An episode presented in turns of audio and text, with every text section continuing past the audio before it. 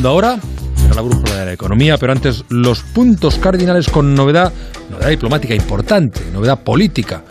Hombre, en estos tiempos en que se utiliza mucho el término, si quiere usted, amiga, amigo oyente, geoestratégica. Porque hay un cambio de paso en las relaciones entre España y Marruecos. El gobierno, mejor dicho, su parte socialista, porque Podemos eh, ha puesto el grito en el cielo, da por bueno el plan de Marruecos de autonomía para el Sáhara Occidental que había presentado en 2007, pero que hasta ahora el, el, gobierno español no había contemplado. Tanto el ministro de Exteriores Álvarez como el propio Pedro Sánchez viajarán en breve a Marruecos para sellar este nuevo tiempo de relaciones. Corresponsal en Rabat, Antonio Navarro. España considera la iniciativa marroquí de autonomía como la base más seria, realista y creíble para la resolución del diferendo sobre el Sáhara, asegura el presidente del gobierno Pedro Sánchez, según la nota emitida esta tarde por el Palacio Real marroquí con el aval de Moncloa. Cuando menos se lo esperaba, llegó el gesto que Marruecos deseaba para dar carpetazo a una crisis bilateral que se prolongaba desde hacía más de un año. Obligado por las circunstancias, el gobierno de Sánchez protagoniza el mayor viraje en décadas de la política exterior española. Más de 600 millones de euros y puede que 100.000 puestos de trabajo estén en riesgo según la patronal de la distribución, por la huelga salvaje organizada en el transporte por una asociación minoritaria. Los sectores agrícola y ganadero, muy tocados por la crisis, son los más afectados por esta huelga o boicot, según la terminología del gobierno. Pedro Pablo González. Marchas lentas de camiones han ralentizado los accesos a polígonos en Cataluña, Castilla, León, Extremadura o Andalucía. En el quinto día de paro patronal de la plataforma de autónomos, policía y guardia civil han reducido los piquetes violentos y permitido entradas y salidas de algunos centros de distribución. Con todo, industria, centros logísticos, y agroalimentación estima en 600 millones las pérdidas de esta semana, lo que pondría en riesgo 100.000 puestos de trabajo, por lo que piden medidas urgentes y negociación para poner fin a este paro. Rusia exige un referéndum de autodeterminación en el Donbass, en Ucrania, y la desmilitarización total del país, mientras Putin se da un baño de masas en Moscú y dice que su invasión es para evitar un genocidio y limpiar de nazis Ucrania. En 23 días de guerra, con poblaciones arrasadas como Mariupol, el número de refugiados supera ya ampliamente los 3 millones de personas. Pablo Albella. Con misiles de crucero bombardeando Leópolis, apenas 70 kilómetros de la frontera con Polonia, no es la primera vez que las hostilidades en Ucrania se acercan peligrosamente al territorio de la OTAN.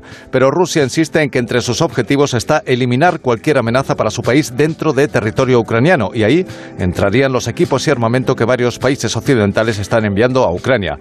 La capital Kiev, inmersa en otro toque de queda hasta mañana, sigue soportando bombardeos a diario. Ahí los muertos ascienden a 222, 60 de ellos civiles.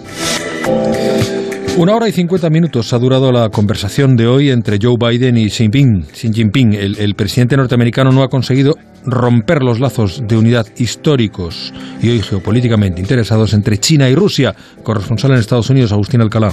Joe Biden no ha podido convencer a Xi Jinping durante su videoconferencia de una hora y 50 minutos de que condene públicamente la guerra en Ucrania. En el comunicado que ha hecho público la Casa Blanca sobre el contenido de la conversación, el presidente norteamericano ha recordado a su colega chino sus esfuerzos personales y de sus socios europeos para evitar el conflicto y le ha relatado cómo una vez iniciado Occidente ha respondido al unísono para castigar a Moscú. Biden ha enfatizado que China se expone a pagar serias consecuencias si apoya a Vladimir Putin en sus brutales ataques contra los civiles y las ciudades ucranianas.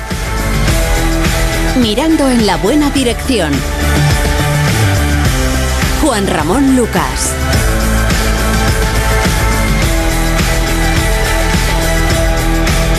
La brújula. Brújula en su segunda hora, como todos los días de la economía. Hoy con las aportaciones de Santiago Carcar. Santi, buenas noches. Muy buenas noches, Juan Ramón. ¿Qué tal? Pues encantado de saludarte, como igualmente a Juan Carlos Lozano. Hola Juan Carlos, ¿qué tal? Buenas noches. Pues igualmente, buenas noches, encantado de saludaros a ambos. Bien, pues eh, ya todo dispuesto. Nos falta solo Ignacio Rodríguez Burgos, al que escucharemos con su mirada cítrica a la vuelta de un poquito de compra que hacemos ya. Dale, Belda. Esa foto, decir patata. ¡Hijolusa! Es que decir patata es decir hijolusa. Valde Picones, la huerta de Doña Rogelia, la granja de José Luis, patatas premium o patatas baby pat para microondas. Todas ellas de gran calidad. Patatas hijolusa. El reto de comer bien cada día. Tu hogar, donde está todo lo que vale la pena proteger. Entonces dices que estos sensores detectan si alguien intenta entrar. Claro. Y cubren todas las puertas y ventanas. Así que tranquilo. Su despacho y todas las cosas que le importan también están protegidas. Si alguien intentara entrar, podemos verificarlo con las imágenes al momento. Y si detectamos un problema real, avisamos nosotros mismos a la policía. Si para ti es importante, Securitas Direct. Infórmate en el 945 45 45. Hay pandemias que pueden durar años y hay pandemias que pueden durar toda la vida. La indigencia es una de ellas. En Fundación Integra llevamos 20 años luchando para erradicarlas, buscando a personas sin hogar una oportunidad laboral que les permita vivir con recursos y libertad. Únete en esta lucha en fundacionintegra.org. Con la colaboración de Atrasmedia. ¿Pitidos al acostarte? Toma Sonofin. Sonofin contiene Jingo Biloba que contribuye a mantener una buena audición clara y sin ruidos. Y ahora duerme tranquilo con Sonofin Noche, con melatonina que contribuye a conciliar el sueño. Sonofin, de Pharma OTC.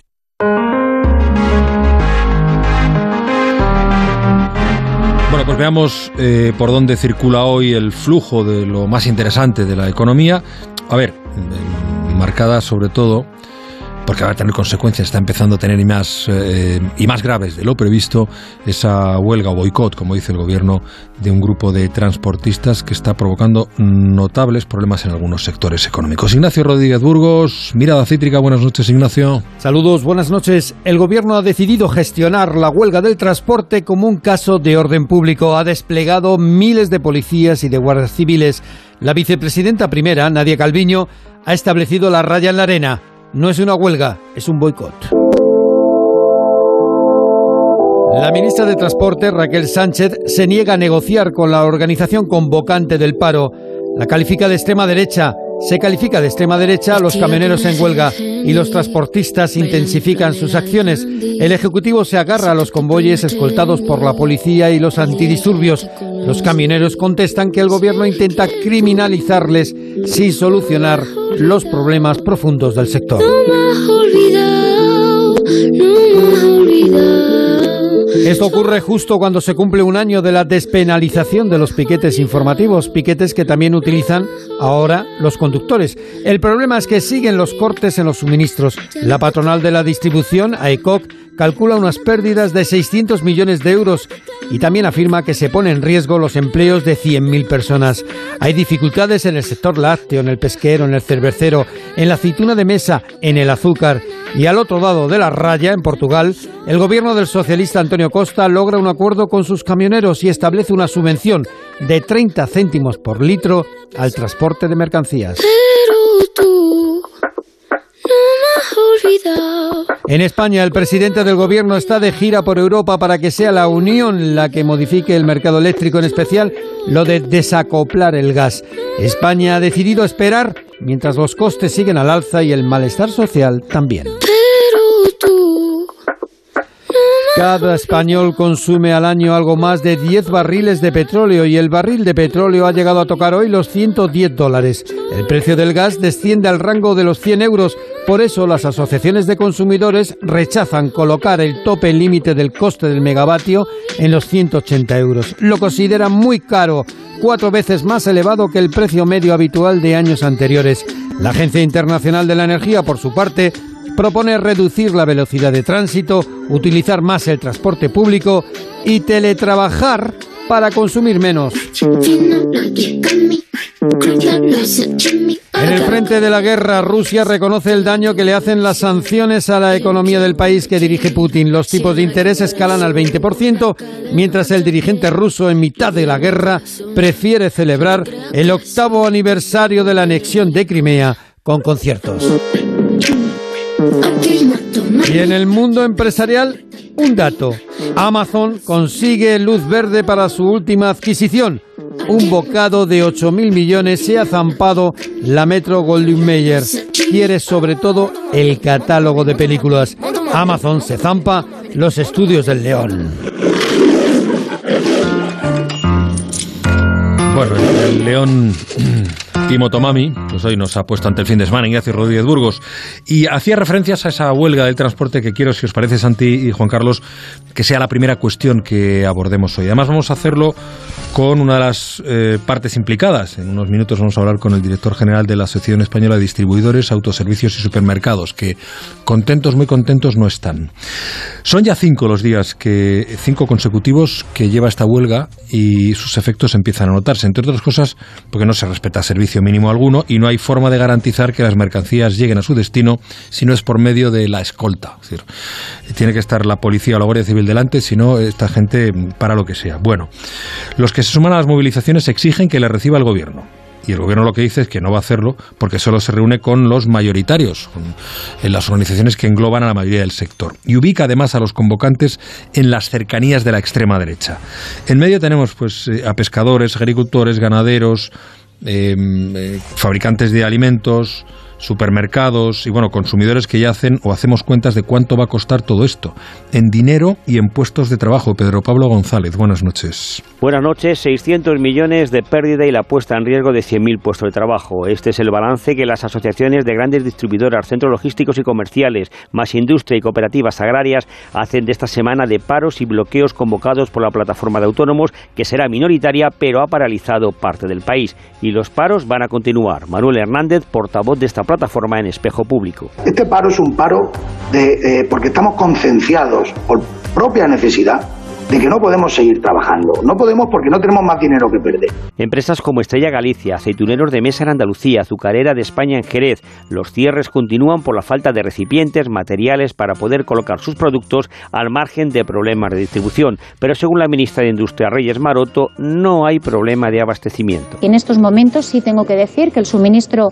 está garantizado, eh, no tenemos que temer por problemas de abastecimiento, lo que tenemos es que eh, sentarnos a eh, negociar como lo hacemos siempre, buscar en, las mesas de diálogo las soluciones a todas las reivindicaciones que son legítimas. Pues el sobrecoste para que lleguen los productos al consumidor final está suponiendo más o menos 130 millones añadidos al día. Y el miedo es libre y las compras compulsivas también. Hoy nos lo contaba Irene, una dependienta de un supermercado. Sí, la gente está comprando un poco masivamente, sobre todo en fruta y leche, que sí que ya estamos teniendo eh, faltas de leche y sobre todo el aceite ya estamos bien, pero lo que es harina y demás sí que, que nos falta. En el frente de la polémica, la acusación gubernamental de que la plataforma está guiada por la extrema derecha. A lo que se está dedicando esta administración es a colgarnos todo tipo de etiquetas para intentar criminalizar al sector, para desviar la atención para no profundizar, como comentabais antes, en los graves problemas que ya se arrastran desde hace mucho tiempo. Pues para la ministra de Transporte Raquel Sánchez sí están alentados por esta extrema derecha.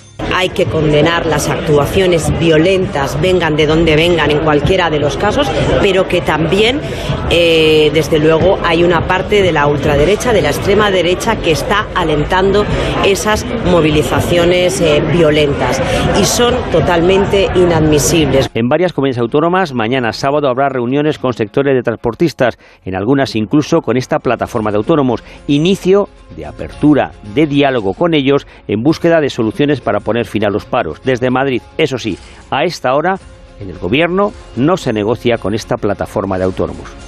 El Comité Nacional de Transporte por Carretera, que es la asociación mayoritaria de este sector, se ha reunido eh, con carácter de urgencia hoy, esta tarde, y ha emitido un comunicado donde se puede leer que Primero, es imprescindible que se garantice que quien quiera trabajar, tantas y tantas personas de nuestro sector, pueda hacerlo sin verse sometido a vejaciones, coacciones, amenazas ni bloqueos, y mucho menos agresiones o sabotajes. esto es del propio sector, ¿eh? Es una obligación básica del Gobierno, dice también el Comité Nacional de Transporte por Carretera, velar y actuar para que no se vulneren principios básicos recogidos en la propia Constitución española, como son el derecho a la libre circulación de los ciudadanos. Digamos que los paros van a continuar y mañana, de hecho, hay manifestaciones en todo el país y no tenemos indicios de que la actuación violenta eh, vaya a detenerse. Eh, saludo a las eh, ocho y cuarto en Canarias, nueve y cuarto en el resto de España, Ignacio García Magarzo, que es director general de la Asociación Española de Distribuidores, Autoservicios y Supermercados. Señor García Magarzo, buenas noches. Hola, muy buenas noches, don Juan Ramón. Vamos a ver, em, dicen ustedes 600 millones en pérdidas, más de 100.000 puestos de trabajo. ¿De dónde salen esas cifras? No, nosotros hemos contabilizado los daños directos eh, a, camiones de nuestro sector y de nuestros proveedores por actos vandálicos y luego el sobrecoste que está suponiendo servir tanto a los almacenes como a las tiendas en estos días, en torno a 130 millones de euros. Eh, es, eh, diarios, claro. Eso es, es una barbaridad que no nos podemos permitir como país y que tiene mucho que ver con, efectivamente, actuaciones violentas por parte de, eh, bueno, piquetes o, personas descontroladas que han decidido protestar impidiendo el ejercicio de los derechos de los demás. Tenemos más de 1.700 camiones afectados por eh, pinchazos de ruedas, rotura de lunas, cortes de manguitos. Ahí se ha puesto en peligro la, vida de personas y su integridad física. Esto tiene que terminar ya porque ninguna reivindicación, por justa que sea y por comprensible, eh, eh, puede llevar a, un, en fin, a una violencia como la que estamos conociendo y a que eh, la sociedad se vea en un momento tan grave como en el que estamos viviendo todos, pues presionada por, por actos violentos. Eso es lo que no tiene ningún sentido. Eh, dicen ustedes em, que, bueno, 600 millones en pérdidas es el cálculo de 130 millones diarios, llevamos cinco, cinco días. 100.000 puestos de, de trabajo. a ver, eso es, eso es, son cifras inquietantes como poco. Eh, sí, yo creo que esas cifras se refieren a lo que ha puesto en, eh, digamos, sobre la mesa la industria alimentaria si tiene que parar, eh, porque efectivamente hay, problemas de suministro, hay piensos que no están llegando a las explotaciones agrarias, hay fábricas que se pueden paralizar. Todo esto no tiene ningún sentido y no habría ninguna necesidad, porque nuestra cadena agroalimentaria es muy sólida, lo ha demostrado, es capaz de suministrar y garantizar el abastecimiento en los peores momentos, así lo hicimos en la pandemia. Ahora tenemos un problema muy grave motivado por los combustibles que no afecta solo al, sector del transporte, afecta a los agricultores, a los ganaderos, al propio comercio que ha visto incrementados sus costes de energía de una forma exponencial, pero lo que no podemos es parar el país y menos con actuaciones violentas. Eso no tiene ningún sentido porque lo va a pagar el consumidor que no tiene la culpa y que además está ya muy presionado por las alzas de los precios, por, eh, eh, el suministro de materias primas, por, eh, por, el coste energético que nos está afectando a todos.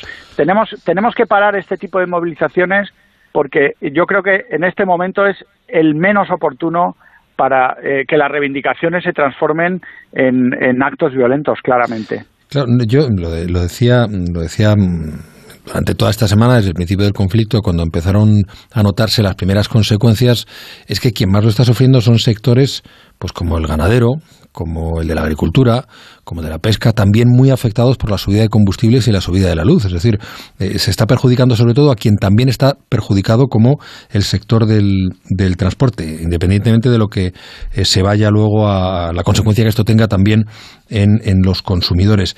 Pero claro, mm, da la sensación de que esto no tiene mucha salida. El gobierno no está dispuesto a negociar con quien actúa violentamente y esta gente parece que no está dispuesta Em, a dejar de actuar de esa forma, puesto que esa es, ese es el método, ese es el camino que se les ha llevado a que todos estemos hablando hoy de ello. Entonces no, no sé qué salida puede tener esto.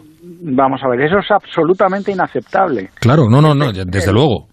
no, el sector del transporte en su conjunto amenazó con una, con una paralización, yo no lo llamaría huelga porque es más bien un paro mm. patronal, el día 14 de diciembre.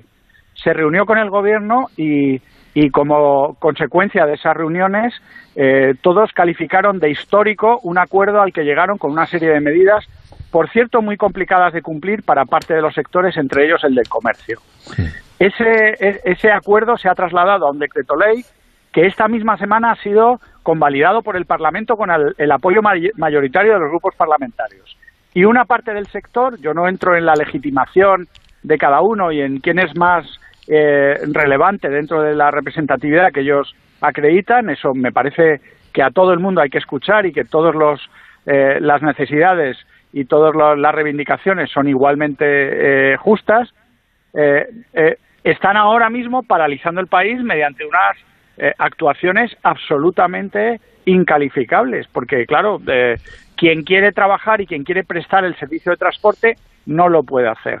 Bueno, yo llamo a la responsabilidad de todo el sector del transporte, de todo, de los que firmaron el acuerdo con el gobierno y de los que ahora están enfrentados con ese acuerdo, a que negocien lo que tengan que negociar, pero no conviertan a la sociedad, a la cadena agroalimentaria, que es muy eficiente, a los agricultores, los ganaderos, los pescadores, la distribución o los consumidores en rehenes de un problema que compartimos todos y que además todos tenemos eh, en fin, parte de ese problema y lo, y lo vivimos día a día. ¿Puede haber problemas de desabastecimiento? Eh, no, debería haber ningún problema de, desabastecimiento, porque las frutas y las hortalizas están en los invernaderos de Almería. están en, toda, en todo el arco mediterráneo. Somos el primer productor de alimentos de la Unión Europea. Eh, eh, tenemos una de las cadenas eh, de suministro más eficientes de Europa. Eso lo demostramos durante la pandemia. Claro, si el problema de abastecimiento es que a dos kilómetros de una tienda hay un camión con las ruedas pinchadas y no puede servir, pues obviamente los consumidores cuando llegan no encuentran el producto, pero es algo absolutamente, en fin, disparatado, no tiene ningún sentido. Necesitamos un transporte seguro y un transporte eficiente para que los muchos problemas que tienen los consumidores derivados de los precios o de otras situaciones no se vean agravados por un conflicto que tiene que tener otras salidas. Tanto el sector como el gobierno tienen que negociar. Las fuerzas y cuerpos de seguridad están haciendo un grandísimo esfuerzo para garantizar la libertad de circulación. Desgraciadamente, en algunos casos no es todo lo eficaz que, debería ser, eh, pero bueno, eh, entre todos tenemos que parar esto porque porque la sociedad española en absoluto merece una presión de este tipo, ni de los transportistas ni de nadie. Gracias García Magarzo, director general de la Asociación Española de Distribuidores, Autoservicios y Supermercados. Gracias por su, por su presencia esta noche en la brújula y ojalá mm, esto pueda terminar pronto, cada cual asuma su responsabilidad y acabemos con esta inquietud, que tanto daño más nos está haciendo en un momento especialmente delicado. Gracias, señor Magarzo. Buenas noches. Muchísimas gracias. Muchas gracias. Buenas noches. Claro, ahí estaba, le iba a preguntar al señor García eh, eh, Magarzo, Santi y Juan Carlos por eh, la actuación de la policía, pero ya me respondía él diciendo que están haciendo todo lo que pueden no, sé si lo veis de la misma forma. Y digo esto porque a estas alturas del conflicto, a la vista de cómo están las cosas, de cómo se enconan unos y de cómo los otros señalan a la extrema derecha, eh, pues eh, parece muy difícil que haya algún tipo de acuerdo, pero la actuación policial sí debiera. Eh, debiera mm, garantizar el suministro, garantizar que no pasa eso, que a pocos kilómetros de la tienda, como nos decía nuestro interlocutor, pues puede haber un camión con el material para esa tienda o con los alimentos para esa tienda con las ruedas pinchadas. Santi. Claro, da la sensación de que eh, lo que empezó el lunes eh, pues eh, se tomó digamos con mucha calma ¿no? No, no se tomó en serio se pensaba que iba que la protesta no iba a ser tan tan violenta incluso y que ha pillado un poco pues a, trasmano ¿no? esto yo creo que se ha ido agravando conforme han pasado los días y efectivamente pues la labor de, de, la policía de las fuerzas de, de, seguridad del Estado pues va a ser fundamental para asegurar pues esa, esa cadena de distribución que está, que está en absoluto riesgo. ¿no? Hay que recordar en el año 2008 que también eh, parte de esta asociación o, digamos que un embrión de esta asociación eh, pues provocó o, llevó a cabo también acciones que pusieron en grave riesgo eh, el abastecimiento del país. Y bueno esto es pues grave gravísimo. Y al menos pone de manifiesto una cosa que la representación del sector pues hay que darle también una vuelta. ¿por qué? Porque en el Comité Nacional de Transporte, es decir, ese comité con el que eh, la Administración, el Gobierno, eh, habla porque considera el único interlocutor válido, pues en esta ocasión digamos que hay una parte que no tiene esa representación, pero que es capaz de paralizar el país con las consecuencias que eso que eso tiene. Bien es verdad que paralizar el país desde, en fin, cortando cortando las vías principales eh, y además de forma violenta, pues tampoco eh, digamos que, que sea demasiado difícil, ¿no? Pero desde luego hay un problema de representatividad evidente y hay otro problema, como bien decía el señor García Magarzo, y es que bueno esto esto se produce después de que se haya convalidado hace escasas horas pues un decreto que supuestamente recogía recogía las reivindicaciones del sector, es decir aquí algo algo algo pasa, esto no esto no no hay algo que no cuadra y que hay que hay que darle una vuelta al menos, ¿no? Y, luego detrás de todo eso está, está cómo funciona el sector, que también por las reivindicaciones, tanto las que están en marcha como las que supuestamente se atendieron ya en el mes de diciembre, pues lo que pone de manifiesto es que, mm, en fin, no, no funciona bien, no funciona bien. Está en la plataforma en defensa del sector del transporte de mercancías, que es la que está llevando el protagonismo de las protestas en este momento, reivindica no solo el tema de, ayudas por la subida de, de los carburantes, sino pues cuestiones como el tema de las cargas, descansos, jubilación a los 60 años. Es decir, que algo, algo hay, que, hay que cambiar también y ver eh, si esas reivindicaciones tienen sentido y cómo se atienden.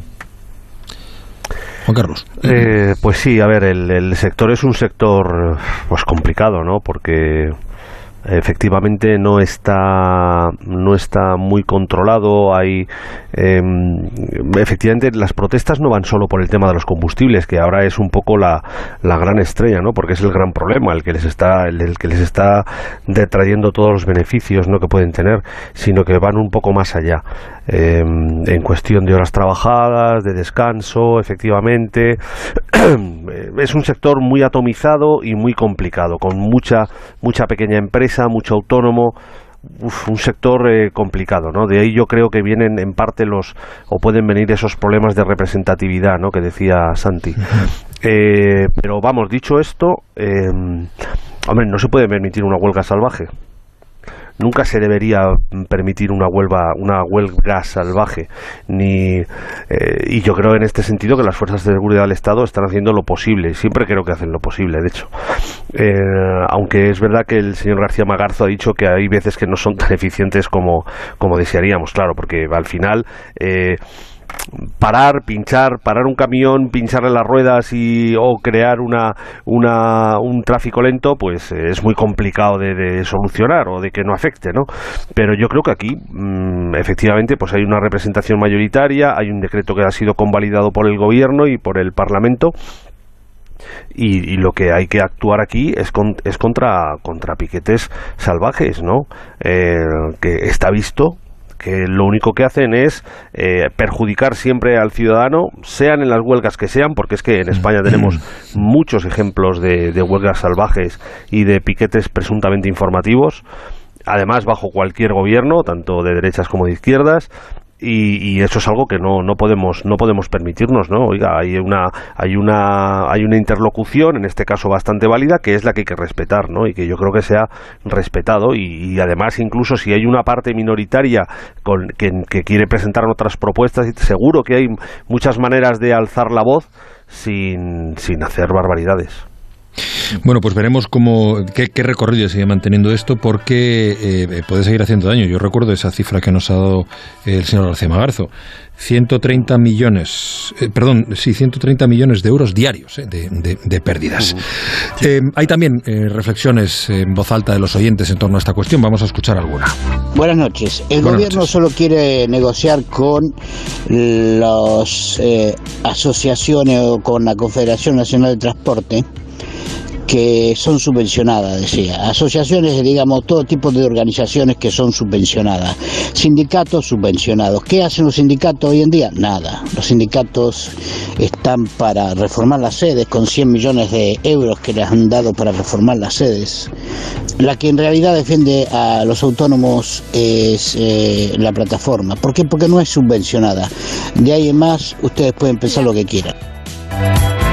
Respecto a la huelga de transportistas, me parece vergonzoso que eh, el, gobierno de Sanchista les tache de que son de ultraderecha y de vos. bueno, esto es alucinante. O sea, aquí solamente pueden hacer huelgas cuando son sindicatos de comisiones obreras o de UGT a los cuales se le han dado miles y miles de millones, eh, concretamente este año, en subvenciones. Pero bueno, ¿de qué estamos hablando? Es que todo el mundo sabe que los piquetes informativos no son piquetes informativos, son piquetes violentos. Lo han sido y lo siguen siendo. Lo han sido cuando ha habido huelga de la banca, lo ha sido cuando ha habido huelga de administraciones, cuando ha habido otro montón de huelgas que se dedicaban pues a dar palos. O sea, de informativos nada. Es que parece eh, que los hemos descubierto ahora. 608-962-492, 608-962-492. Pedro Sánchez continúa con su gira europea, ya dijo que, lo, que se iba a entregar en cuerpo y alma a ello, para intentar encontrar apoyos para desvincular el precio del gas del precio de la luz. De momento, mucho éxito no está teniendo, pero bueno, ahí está el viaje y su determinación. El lunes se verá con el francés Emmanuel Macron. A esta hora se reúne con el alemán Olaf Scholz, que antes del encuentro ha insistido en la necesidad de llevar a cabo una coordinación en materia energética. Le escuchamos con la voz de la traductora oficial. Queremos deliberar cómo mejor solucionar este problema, intercambiarnos sobre nuestras estrategias nacionales y hacer todo lo posible para que la Unión Europea sea más rápidamente independiente en todo lo que tiene que ver con la energía. El paquete Fit for 55 es en este contexto un proyecto estratégico. Por su parte, bueno, Pedro Sánchez ha insistido en que hacen falta medidas urgentes e inmediatas, eso dice él. Este es un problema europeo que exige de una respuesta común y no de distintas respuestas, de 27 respuestas diferentes en función de cuál sea la realidad de cada uno de los Estados miembros. Esta es la posición que ha mantenido el Gobierno de España. Esta crisis debe fortalecer el mercado también energético, la autonomía energética de nuestro proyecto común y no fragmentarlo. Y debemos hacerlo ya. Esta es la propuesta del Gobierno de España. Debemos hacerlo de manera urgente, por el bien de nuestras familias y por el bien también, lógicamente, de nuestras empresas y de nuestras economías.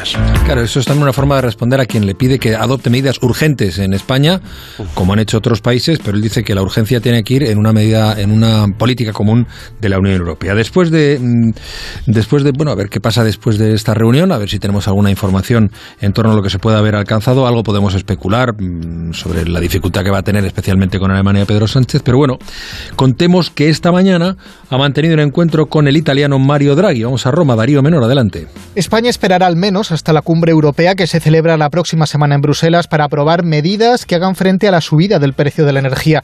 Lo ha explicado hoy en Roma Pedro Sánchez tras reunirse con los jefes de gobierno de Italia, Portugal y Grecia. Ante un problema que afecta a los 27, el líder socialista considera que se debe dar una respuesta común. Estamos trabajando de manera conjunta de cara a la discusión del próximo Consejo Europeo en Bruselas la semana que viene en propuestas concretas, factibles, ejecutables desde el punto de vista inmediato. Una vez que se celebre el fundamental Consejo Europeo de la semana que viene, será cuando el Ejecutivo presente su iniciativa nacional para hacer frente a la emergencia energética. Sánchez explicó que tratará de amortiguar la crisis, proteger a los más vulnerables y repartir de manera equitativa la carga de las consecuencias de la guerra en Ucrania, aunque sin aclarar si habrá una bajada en el precio de los combustibles, como sí que están haciendo en cambio otros países europeos. Bueno, eh, corregidme si me equivoco, pero creo que Italia, Portugal, Grecia y Francia ya están del lado de España para cambiar las reglas del juego del mercado eléctrico en la Unión Europea. Pero es una, es una cosa complicada, es una decisión difícil eh, y sobre todo aunar criterios, ¿no, Santi? Santiago Carcar.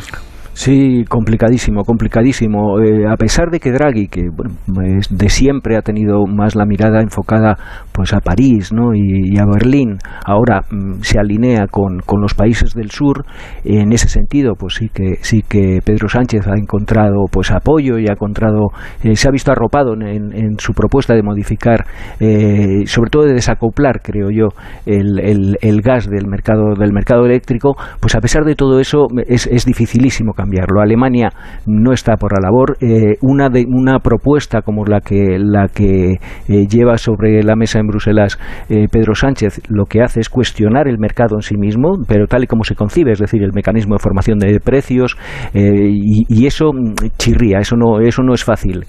quien sabe de, la dureza de las negociaciones en, Bruselas, ¿no? hoy había algún, algún mensaje en Twitter incluso del que fue ministro de Economía, Yarufakis, ¿no? el, el griego decía que, bueno, que va a ser imposible alcanzar un acuerdo con Alemania, que habla además por boca de otros países y que no estarían muy dispuestos a, aceptar las propuestas de Pedro Sánchez, que al final tienen sentido y que es desacoplar eh, el gas, que es lo que tira de, de, todo el resto de precios en el mercado eléctrico, pero que, en fin, mm, se considera, mm, digamos, por todas las partes, ¿no? que es una propuesta con muchas, con muchas debilidades, porque, para empezar, los 180 euros que se supone en el que se va a topar el máximo de precio en el mercado mayorista eléctrico. ¿Por qué 180? ¿No? Es lo que plantean algunos expertos. ¿Por qué 180? Si al final eso lo que hace también es consolidar, digamos, eh, los beneficios sobrevenidos o esos eh, beneficios caídos del cielo de otras tecnologías, ¿no? Como puede ser la nuclear o la hidroeléctrica. ¿Por qué 180?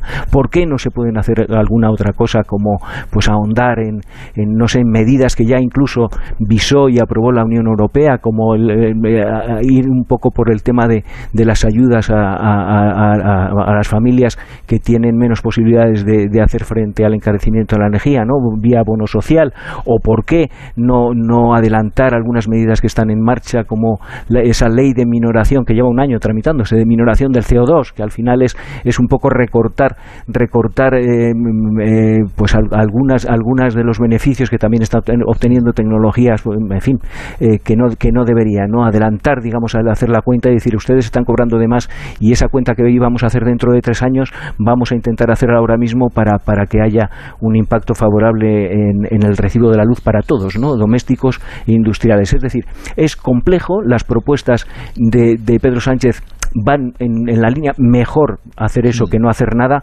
pero digamos que hay contestación por todos los sitios, por quien quiere mantener las líneas de funcionamiento del mercado, representados por Alemania, que se, va a resistir, y además porque, y aquellos que, consideran que se ha llegado tan lejos y a tal descontrol en el sistema de precios que la propuesta de Sánchez pues se queda incluso eh, demasiado corta y hay que, hay que ir por otro lado. ¿no? En todo eso, en esa tensión, pues es muy difícil llegar a un acuerdo. Muy Tú también lo es complicado, ¿no, Juan Carlos?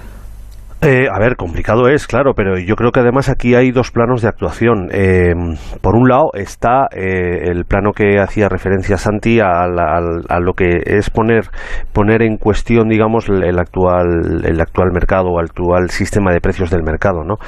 yo también creo que el desacoplar ahora mismo el, el gas de la factura tiene su sentido, por lo menos aunque sea temporalmente, mientras esté la situación como está, ¿no? Eh, tiene su sentido, ¿no? Porque efectivamente está produciendo una distorsión mmm, que casi casi puede ser irreal, ¿no? Por otro lado, están eh, las actuaciones que sí se pueden tomar. O sea, yo estoy de acuerdo en que hay que tomar una, una postura común en Europa, pero eso no quita para que no se pudieran haber tomado algunas decisiones eh, en, estos, en estos días, en esta semana y pico, ¿no? Que el gobierno yo creo que puede está capacitado totalmente para tomarlas, ¿no? Eh, Santiago citaba lo del bono social, es que el bono social es una medida ya en marcha, además. O sea, se puede ampliar, se puede ajustar, se puede se puede cambiar el, nivel de renta, se puede tener en cuenta otros factores, se puede dedicar una partida mayor, pero es un, es un instrumento ya creado, ya puesto en marcha, ya probado y ya testado. O sea que, que si lo que se quiere es aliviar eh, un primer impacto de la situación, se puede utilizar, ¿no? Eh, luego puede seguir ahondando en otras en otras cuestiones no que sean que, se, que hemos hablado muchas veces no con el tema de los impuestos que se cobran etcétera etcétera etcétera no o sea que yo creo que aquí hay dos planos, el europeo, que me parece muy bien y que va a ser una, pues sí, va a ser muy difícil, pues porque Alemania no está muy por la labor, eh, pero luego está la actuación doméstica que hasta que llegue que hasta que llegue el, Consejo Europeo de la semana que viene, pues sí se pueden tomar alguna alguna que otra medida que alivie un poco la situación, por lo menos en, en, en, rentas determinadas, ¿no? Bueno, pues mientras la Unión Europea eh, toma o no medidas, mientras el gobierno español no toma medidas de momento, esperando que haga la Unión Europea, em, nosotros tenemos que seguir llenando el coche de carburante, ¿eh? tenemos que seguir usando la luz, poniendo la calefacción. Y, hoy, y eso lo voy a compartir con vosotros y con los oyentes ahora, la Agencia Internacional de la Energía nos ha dado algunos consejos. Patricia Gijón, buenas noches. Buenas noches. El transporte supone alrededor del 40% del consumo energético final del país y emite a la atmósfera más del 20% de emisiones de dióxido de carbono responsables del cambio climático. Aparcar más el coche y evitar desplazamientos innecesarios mejoraría estas cifras y reduciría nuestra dependencia energética. Pero ¿cómo? La Agencia Internacional de la Energía propone, por ejemplo, reducir la velocidad en las autopistas en al menos 10 kilómetros, evitar los viajes de negocio si es posible y optar mejor por el tren nocturno. Recortaríamos así unos 100.000 barriles de petróleo al día. La organización propone también declarar los domingos días sin coche en las grandes ciudades y potenciar los desplazamientos a pie o en bicicleta. Medidas razonables, como explica en Onda Cero Roberto Gómez Clavet de la Universidad Europea de Valencia. Reducir la velocidad en autopistas. Eh, seguro, o sea, reduce muchísimo. El mayor consumo en los coches se producen acelerando y frenando y por la resistencia del aire. Si logramos utilizar menos el coche dentro de la ciudad, producimos un ahorro muy importante. Un, un, coche consume mucho más dentro de la ciudad, moviéndose por la ciudad que moviéndose por carretera. Compartir coche, caminar más y promover la conducción eficiente son otras alternativas junto al teletrabajo. Quedarse en casa tres días a la semana, donde fuera posible, lograría un ahorro de 400.000 barriles de crudo al día, incluyendo el efecto de reducir el impacto por el uso de los aires acondicionados de los coches de verano. Aprovechar lo que hemos aprendido con la pandemia, que es posible hacer algo de, teletrabajo, aunque todos sabemos ya las desventajas del teletrabajo, pero eh, aprovechar esa, esa experiencia para, para reducir el consumo, que es al final lo que, lo que necesitamos, y ese, esa, esa dependencia, ese 10 o ese 15% que nos viene de Rusia, pues poderlo recortar y evitar una escalada de precios. La Agencia Internacional de la Energía calcula que si aplicáramos todas estas medidas en cuatro meses, el ahorro total podría ascender a casi 3 millones de barriles de petróleo. Eso sí, las medidas deberían orientarse a los colectivos más desfavorecidos y aquellos para quienes los coches no son parte indispensable de su actividad económica. La brújula, la vida a partir de las 8 de la tarde. Juan Ramón Lucas. Que la alarma de Movistar Prosegura Alarmas proteja tu casa ahora, y ahora, y ahora también, y así las 24 horas del día, y que contacten contigo en menos de 29 segundos en caso de emergencia, te lo esperas. Lo que te va a sorprender es que ahora lo haga con una super oferta de solo 9,90 euros al mes durante 6 meses, contratándola antes del 31 de marzo. Infórmate en tiendas Movistar o en el 900-200-730. Ojalá esto fueran los bomberos yendo a rescatar a alguien encerrado en un ascensor. Por desgracia, son las sirenas que en Ucrania avisan de los bombardeos que han causado el desplazamiento de millones de personas, la mayoría mujeres y niños. Envía ayuda de emergencia con ACNUR en ayudaucrania.com. ACNUR. ¡Vigor, gor, gor, gor, gor, Toma Energisil Vigor. Energisil con maca contribuye a estimular el deseo sexual. Recuerda, energía masculina, Energisil Vigor. Líder y lo más visto de la noche del viernes. Uno de los retos más complicados de esta noche. Quiero mucho espectáculo. Me tiemblan las piernas. El desafío. Hoy a las 10 de la noche en Antena 3. La tele abierta. Ya disponible en A3 Player Premium.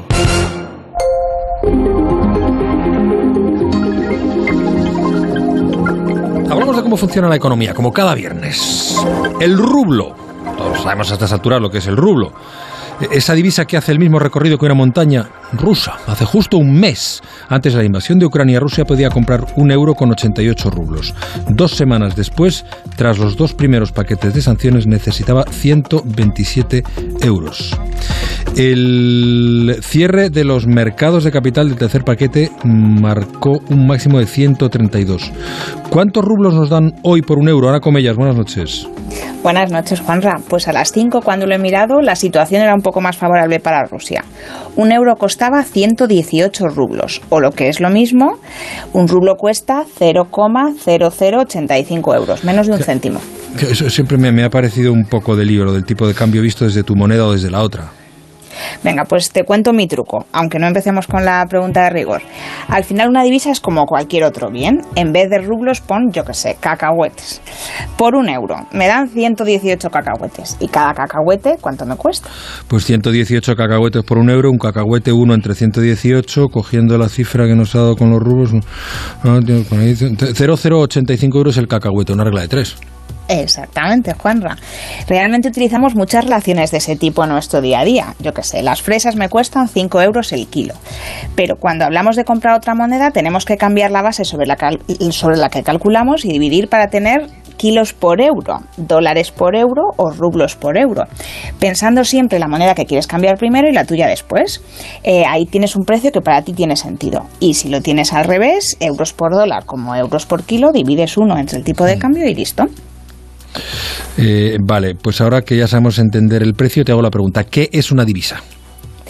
Una divisa es el dinero que se emite en un determinado país y que como tal es una forma de pago, un depósito de valor y una unidad de medida en ese país.